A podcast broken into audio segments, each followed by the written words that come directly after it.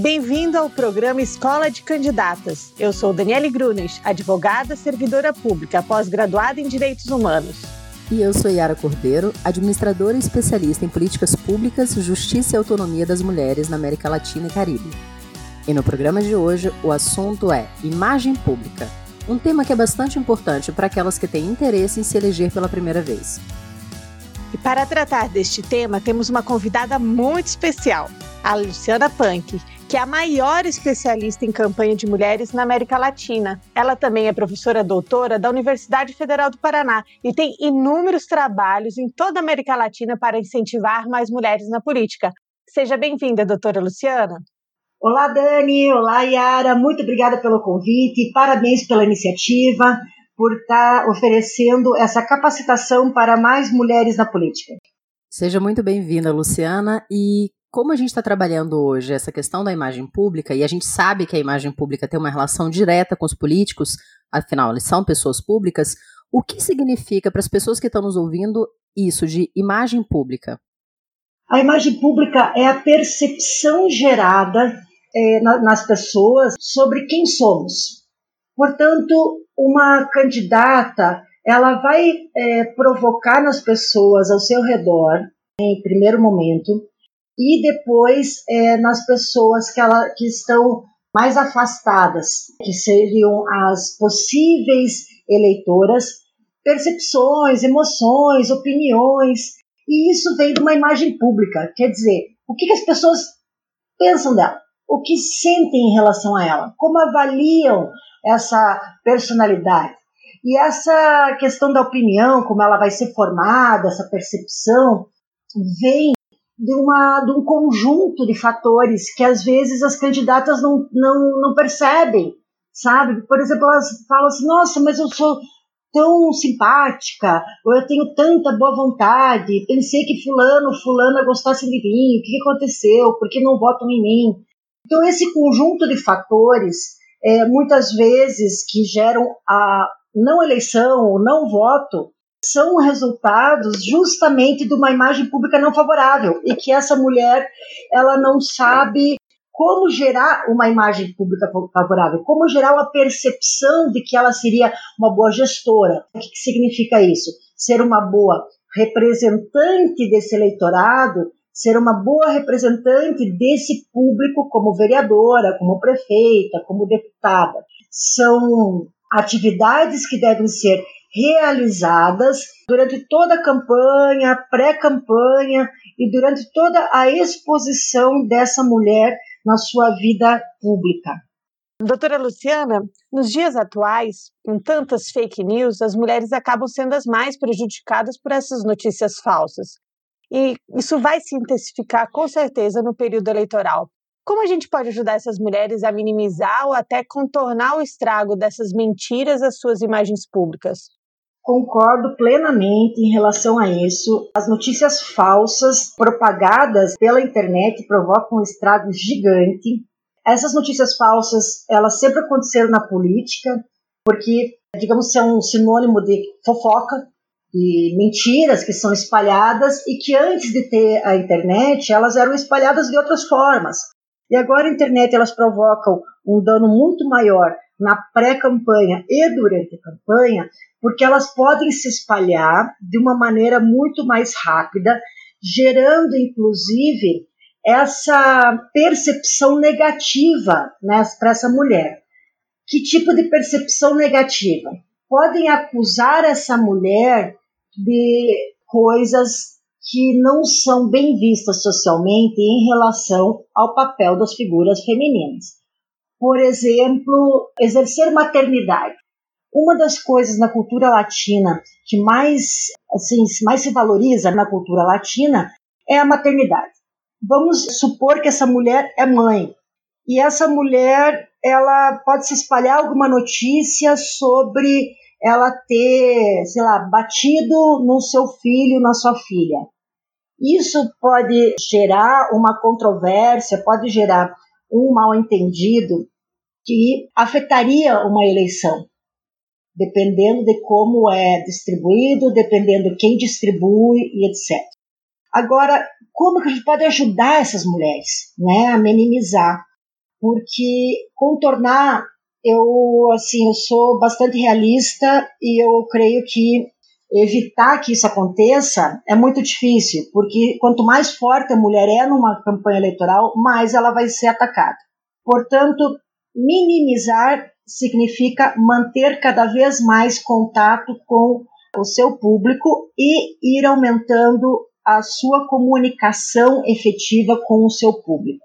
Sempre estar em contato, essa imagem pública estar sempre sendo reforçada positivamente, mostrando ela com a sua pauta defendida. Se ela defende, então, a educação, falar mais sobre educação. Em quais termos de educação? Ah, educação de nível superior.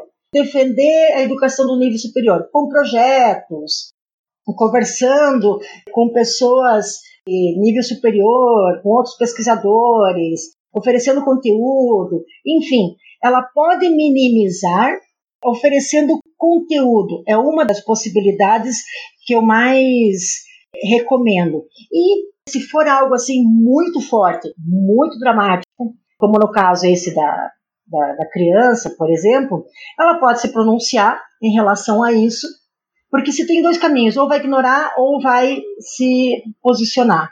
Se for o caso, então se posicionar em relação, não negar, não empurrar para baixo do tapete, fazer de conta que não existe, porque você tem que avaliar riscos, tem que ver se vale a pena tocar nesse assunto ou não. Mas manter contato é fundamental, é sempre reforçando o lado positivo, a disponibilidade e a pauta que essa mulher está defendendo.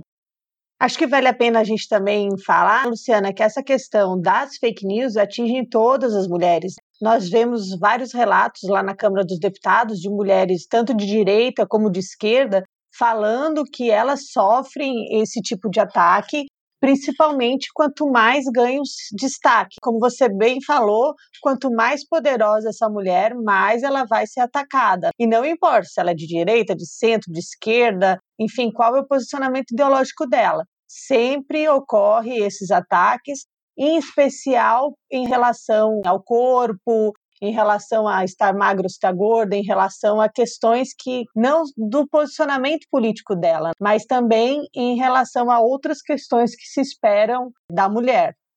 Complementando, Dani, o que você está falando, a gente percebe que essas mulheres que estão nos cargos de poder, essas mulheres que já são eleitas, elas costumam inclusive ser retratadas pela imprensa de uma maneira muito ofensiva. A gente tem inúmeras capas, inúmeras matérias que a gente tem acesso tratando essas mulheres ou como loucas, histéricas, ou que é fora do padrão de beleza, ou falando, ao invés de falar do programa de governo, fala da roupa que ela repetiu. A gente também tem matérias que retratam essas mulheres de modo muito sensualizado, até mesmo como mães ruins, como a própria Luciana trouxe pra gente. Mas Doutora Luciana, a gente queria entender um pouquinho por que, que isso costuma acontecer, por que, que a imprensa também ela reverbera essa imagem da mulher dessa forma. Essa questão ela é realmente muito relevante, ela é enraizada, porque se a gente vai observar, há um século as mulheres ainda eram oficialmente propriedade dos homens. Menos de um século eram propriedade propriedade ou dos maridos, né, ou dos seus pais. Estamos num momento de mudança social, não apenas na América Latina, mas mundialmente, e essa pauta ela está reverberando, né? ela está socialmente é, efervescente, porque o feminino está se movendo, o masculino também, e muito do jornalismo ainda era feito, coloco no passado, porque também o próprio jornalismo está se refazendo com novas gerações de profissionais e muitas mulheres profissionais. Eu tenho esperança que isso também está mudando. Profissionais, homens mais velhos e que reproduzem exatamente os mesmos padrões. Essa expressão machista eu vou substituir, que eu acho que é importante, para já não gerar necessariamente um estereótipo da palavra machista. Tá? Eu gostaria de usar a expressão que esses homens que dirigiam uh, os jornais ou que retratavam, que produziam essas matérias jornalísticas, são os mesmos homens que reproduziam esses valores masculinizados, estereotipados do que seria uma mulher ideal. O que, que é essa mulher ideal e mais que isso, o que, que é uma sociedade ideal? Essa sociedade ideal é a sociedade justamente que é esse homem que manda. Esse homem, ele vai ter uma cor de pele específica, ele vai ter uma idade, uma meia idade, ele vai ter dinheiro e ele vai mandar em homens e vai mandar em mulheres. E essa mulher, ela vai ser uma propriedade. Portanto, enquanto propriedade, ela supostamente deveria fazer o que esse homem quer. E se ela não faz o que ele quer, ela é rebelde. Então, ela está lidando com uma relação de poder, porque ela não está obedecendo. Então, ela está oferecendo ideias. E esse homem, enquanto mantém o poder, qual que é a tendência dele? É não admitir que alguém questione esse poder dele. Então, ele vai atacar. Essa estrutura social, como ela está enraizada, muitos homens, inclusive os jornalistas, não têm conscientes esse é o ponto que vai explicar e que eu gostaria de deixar muito claro. Essa consciência, ela está surgindo em outras gerações e alguns homens acima dos 40 também. Mas assim, não muitos. A tendência é que a geração para baixo dos 40 é que tenha essa visão. E a geração da mudança é dessa faixa etária dos 40 que são os que estão levando essa chacoalhada, sabe? De opa, é, alguma coisa mudou aqui no Reino de Alice, né? Quer dizer, alguma coisa está diferente, que são as mulheres que continuaram abrindo as portas de outras mulheres e enfrentando essas relações de poder tão duras que vão criticar a forma das escolhas dessas mulheres. Elas estão invadindo, entre aspas, espaços de poder desses homens, seja estando oficialmente na política, que é o espaço mais evidente de poder, seja estando em qualquer outra posição de mando. E o jornalismo, enquanto uma das esferas de manutenção de poder ou de fiscalização de poder, uma das entidades mais poderosas que a gente tem, é, acaba manifestando isso também, conscientemente ou não. Essas capas e matérias que vão dizer que a mulher é louca, que a mulher deve fazer determinado tipo de padrão de beleza, segue essa lógica social de dominação de que a mulher é melhor que fique quietinha para que esses homens sigam simplesmente mandando. Doutora, sobre esse aspecto ligado aos papéis, como a senhora acha que essa disputa de poder e essa disputa por visibilidade e palanque impactam nessa imagem pública da mulher? A senhora acha que a mulher tem que emitir opinião sobre determinados assuntos? Ou não, e como isso impacta na construção da imagem pública dela, considerando que muitas vezes ainda as pessoas esperam um determinado papel social dessa mulher, enfim, acreditam que ela tem um espaço determinado e que, por sinal, muitas vezes esse espaço determinado não é o espaço do público, seria o espaço do privado. Então, a gente tem essa dicotomia entre a necessidade de você estar tá entrando num espaço que, em tese, não consideram nosso e, ao mesmo tempo, se posicionar nesse espaço, compreendendo que muitas vezes há esse olhar estereotipado, vamos supor, das mulheres. Realmente existe esse conflito e isso vai depender muito da questão sociogeográfica. Isso significa que, em termos de América Latina, temos esse traço em comum e se observar o determinado estranhamento da presença da mulher em papéis políticos, mas em níveis diferenciados.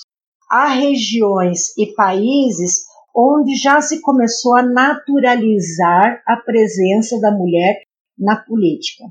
E há países onde ainda ver uma mulher na política ainda é novidade ou ainda é um escândalo, abre aspas, e gerando manifestações como: nossa, o que essa mulher está fazendo aqui? Não está em casa cuidando dos filhos. Existe ainda lugares onde esse tipo de fala acontece. Como eu me referi anteriormente, sobre essa estrutura, essa lógica é, de poder social, ou esse entendimento de que as características masculinas seriam superiores às femininas em vários aspectos, e de que o papel de gênero, homem e mulher, essa dicotomia, essa dualidade entre homem e mulher, já pressupunham papéis e funções sociais bem determinadas, faz com que a sociedade inteira perca porque daí já se diz, ah, o homem tem que sair para trabalhar, a mulher tem que ficar em casa. Esse tipo de relação, esse tipo de entendimento social, ele vai pesar mais em algumas regiões menores ou em sociedades mais conservadoras. Como que a mulher deve reagir nesse momento? Ah, eu gostaria de estar, ser vereadora do meu município mas o meu município não tem nenhuma mulher vereadora. Como é que eu faço? Porque ali podem me olhar torto. Vamos pensar nesse tipo de situação aqui no Brasil. A primeira questão que gostaria de falar, me referir a essa mulher, é parabenizar. Tá? Isso quer dizer que você está certa. Você está vendo que você pode colaborar, sabe? Isso daí é louvável. Isso significa que você é uma cidadã e nada e nem ninguém deve te impedir disso. A segunda questão é que cada cenário político, cada município, ele se altera. Então é preciso observar antes de tomar uma atitude em relação a como é que você vai se comunicar com essas pessoas, justamente por essa questão da tua imagem pública. Por exemplo, você trabalha fora, não trabalha, quem são teus amigos, quem é a sua família, tem alguém já que está atuando na política ao seu redor, como é que é a sua relação com a comunidade, tudo a partir disso você já vai saber em que momento que você vai poder entrar na política ou em que momento você vai poder se manifestar ou atuar. Então cada caso é um caso. A questão é que eu nunca vou recomendar a uma mulher que ela se cale, jamais. O que eu vou dizer para a mulher é que ela seja esperta, que ela seja inteligente emocionalmente, que isso é uma coisa nata da mulher, natural, da gente ter inteligência e percepção, da gente sabe observar e usar isso a nosso favor, porque essa mudança ela está ocorrendo em todo mundo, como eu falei antes, e na América Latina também está. E a gente faz parte dessa mudança. Doutora Luciana, ainda nesse sentido, eu queria perguntar o seguinte: como é que fica, dentro de todos esses contextos e de todas essas variáveis, a relação entre a imagem pública de uma pessoa política e a legitimidade que essa pessoa tem para ser reconhecida dessa forma. Como é que no campo da comunicação isso é construído? Precisa ter uma equipe, a mulher que está lá na base, ela consegue começar a construir essa imagem que ela gostaria de passar, essa imagem pública que ela gostaria de ter? Qual é a premissa? O que você faz tem que condizer com o que você fala? Como é que funciona? Coerência é a chave ser coerente entre o que você faz, o que você fala e como você se mostra. É importante ter uma equipe, você não pode ter uma equipe maior, ter ao menos um grupo que aconselhe alguém da, da área de comunicação ou de uma, uma consultoria que possa ter esse olhar sem envolvimento emocional Tá? Isso é importante, porque tem que ter um olhar objetivo sobre que tipo de imagem que você está transmitindo, desde o que você veste, o que você fala, com quem você se relaciona, o que você está publicando em rede social. Nesse momento de Covid, você não está indo em eventos, certo? Mas você está convivendo, nem que seja virtualmente, ou então tem alguma vizinha que você entrega um bolo, tem alguma coisa da escola do seu filho que você está acompanhando, existe algum tipo de relação que você está projetando quem você é. Isso daí é fundamental que tenha coerência com quem você é. Então você, eh, Yara, você me pergunta se essa questão, se é uma pessoa que está na base, se ela tem como ser reconhecida, Sim, você tem como ser reconhecida, mas não adianta você fazer e não comunicar. Da mesma forma, não adianta comunicar e não fazer. É importante ter uma base forte, apoiadores que vão ajudar a propagar o que você está falando E a imagem pública é feita a partir do quê? No capital político. Isso que é, quem está na base está construindo capital político, que é, que é ser conhecida e reconhecida por seus pares, né, pelas pessoas ao redor, pelas atividades que está desenvolvendo no decorrer do tempo. Essa mulher que está hoje trabalhando, por exemplo, fazendo máscaras para distribuir para a população poder se proteger no caso do Covid, mulheres que estão apoiando na educação, que estão cuidando da, da questão da estiagem, ajudando em campanhas de economia de água online, mulheres que já são ativistas. Essas mulheres, elas já estão fazendo isso. Esse reconhecimento vai gerar essa legitimidade porque não é uma, algo feito na campanha. É algo que elas já são e que elas vão reforçar durante a campanha. Isso é outra questão assim muito importante que eu falo com todo carinho para as nossas candidatas. Durante a campanha você vai reforçar quem você já é. O trabalho que você vem desenvolvendo no decorrer da sua vida é o que vai te dar legitimidade para ser candidata. Realmente, doutora, a gente percebe muitas vezes que as candidatas tentam passar uma imagem que não é coerente com a imagem real delas. Isso é um dos erros que a gente acaba identificando muito em campanhas femininas e muitas vezes em campanhas masculinas também, né? Não é uma característica eminente só da campanha de mulheres. A senhora comentou agora que a imagem pública ela não é estática, mas durante a campanha a senhora conseguiu identificar três perfis principais de candidatas. Melhor, três formas que as mulheres são percebidas ao fazerem campanha. Fale um pouco sobre isso para gente, por favor. Sim, eu desenvolvi uma pesquisa na, na América Latina com 15 países, onde observei que existe imagens que as mulheres destacam, o perfis, melhor dizendo, que as mulheres destacam nos de seus discursos de campanha. Elas vão reforçar que elas são boas gestoras, ou que elas podem ser boas candidatas a partir de três perfis macro. O primeiro seria pelo fato de ser guerreira. Guerreira é a mulher líder, a mulher batalhadora, é a mulher que toma frente. Esse perfil eu percebo que todas as mulheres já são guerreiras, pelo fato justamente de eh, enfrentarem esse sistema que a gente sabe que vive.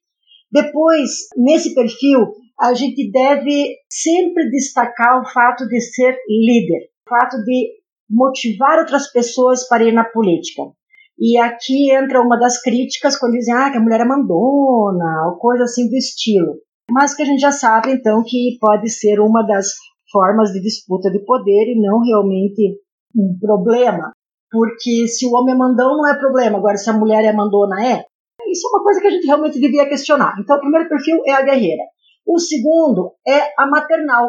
É a mulher que tem o cuidado com outras pessoas, a que está preocupada com o humano, com a questão realmente humana, não só econômica, é o bem-estar.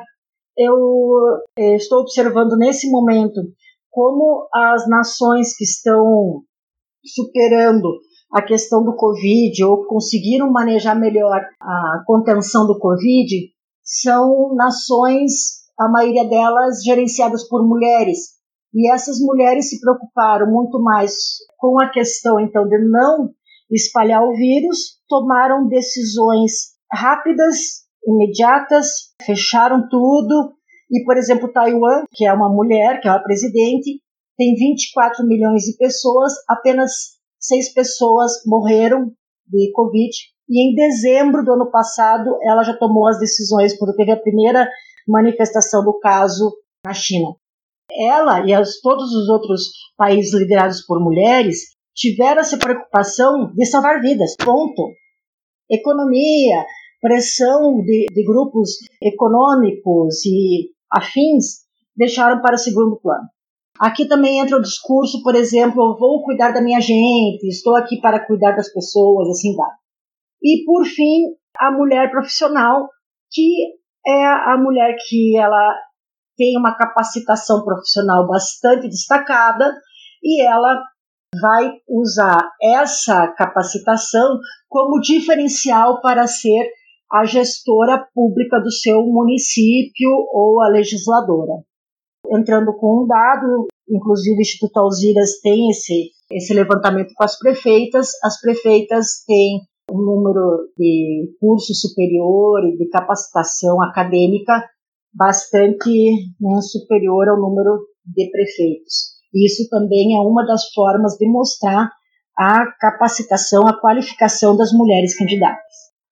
Imagem pública, então, é esse conjunto de comunicação que a gente vai construindo no decorrer da nossa trajetória pública. O que a gente faz da nossa vida, a nossa atuação profissional, na nossa vida privada, como é que a gente conversa com as pessoas, quais são as metas que a gente tem, com quem a gente estabelece relações, como é que a gente conversa com os outros, tudo isso é, vai se construindo no decorrer do tempo. Então, a imagem pública não se faz de uma hora para outra e deve ser absolutamente coerente com quem você é. Eu creio que essa é uma das mensagens assim, mais importantes que eu gostaria de deixar para nossas pré-candidatas e futuras candidatas. A gente não pode construir algo do nada. Quem você é, tua disponibilidade para estar na política, representar as pessoas que acreditam no seu trabalho, está perfeito.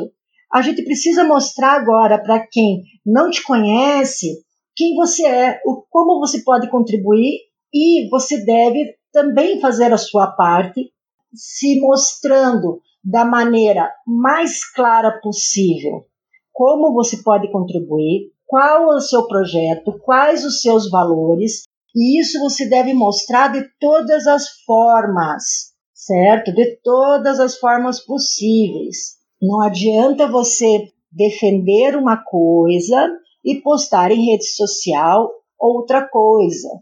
Então, você tem que ser coerente em relação às suas crenças e ao que você defende.